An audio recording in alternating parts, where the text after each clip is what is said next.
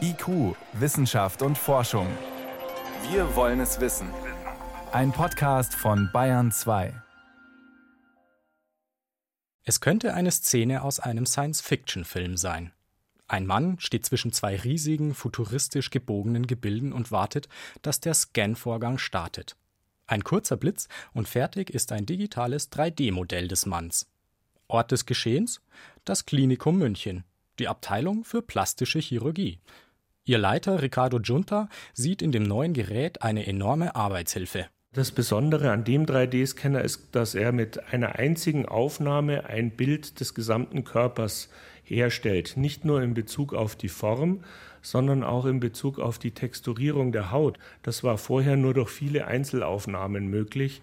Und die anderen 3D-Scanner, die jetzt derzeit verfügbar waren, haben immer nur Teile des Körpers fotografiert, also zum Beispiel die Brust oder das Gesicht. Vereinfacht gesagt handelt es sich um einen großen Fotoapparat. Mit 92 hochauflösenden Kameras errechnet der Scanner, strahlungsfrei und in weniger als einer Sekunde, ein vollständiges 3D-Modell eines Patienten. Eines, das sich zudem in Form und Volumen exakt vermessen lässt. Und das ist für plastische Chirurgen wie Ricardo Junta von entscheidender Bedeutung. Bislang waren wir als plastische Chirurgen immer auf unser eigenes ästhetisches Verständnis im Operationssaal angewiesen. Aber diese neuen Möglichkeiten erlauben es auch, wirklich objektive Messungen vorzunehmen. Konkret soll das Gerät Eingriffe verbessern, wie etwa die Brustrekonstruktion nach Brustkrebs. Wie viel Volumen Körperfett oder Silikon muss an welche Stelle? Wie muss die Brust geformt sein, damit es hinterher auch symmetrisch aussieht? 3D-Scans, die bei solchen Fragen mit objektiven Daten weiterhelfen, werden in der Medizin, vor allem der plastisch-rekonstruktiven Chirurgie, immer wichtiger werden glaubt Lukas Prantl, Präsident der Deutschen Gesellschaft der plastischen, rekonstruktiven und ästhetischen Chirurgen. Zum einen benötigen wir solche Verfahren, um die Therapieplanung zu verbessern, um einfach eine viel präzisere und genauere Therapieplanung durchzuführen. Zum anderen sind diese Verfahren für uns auch enorm wichtig, um unseren Therapieerfolg messen zu können. Das ist natürlich wichtig, wenn es um das unmittelbare Aussehen eines Patienten geht.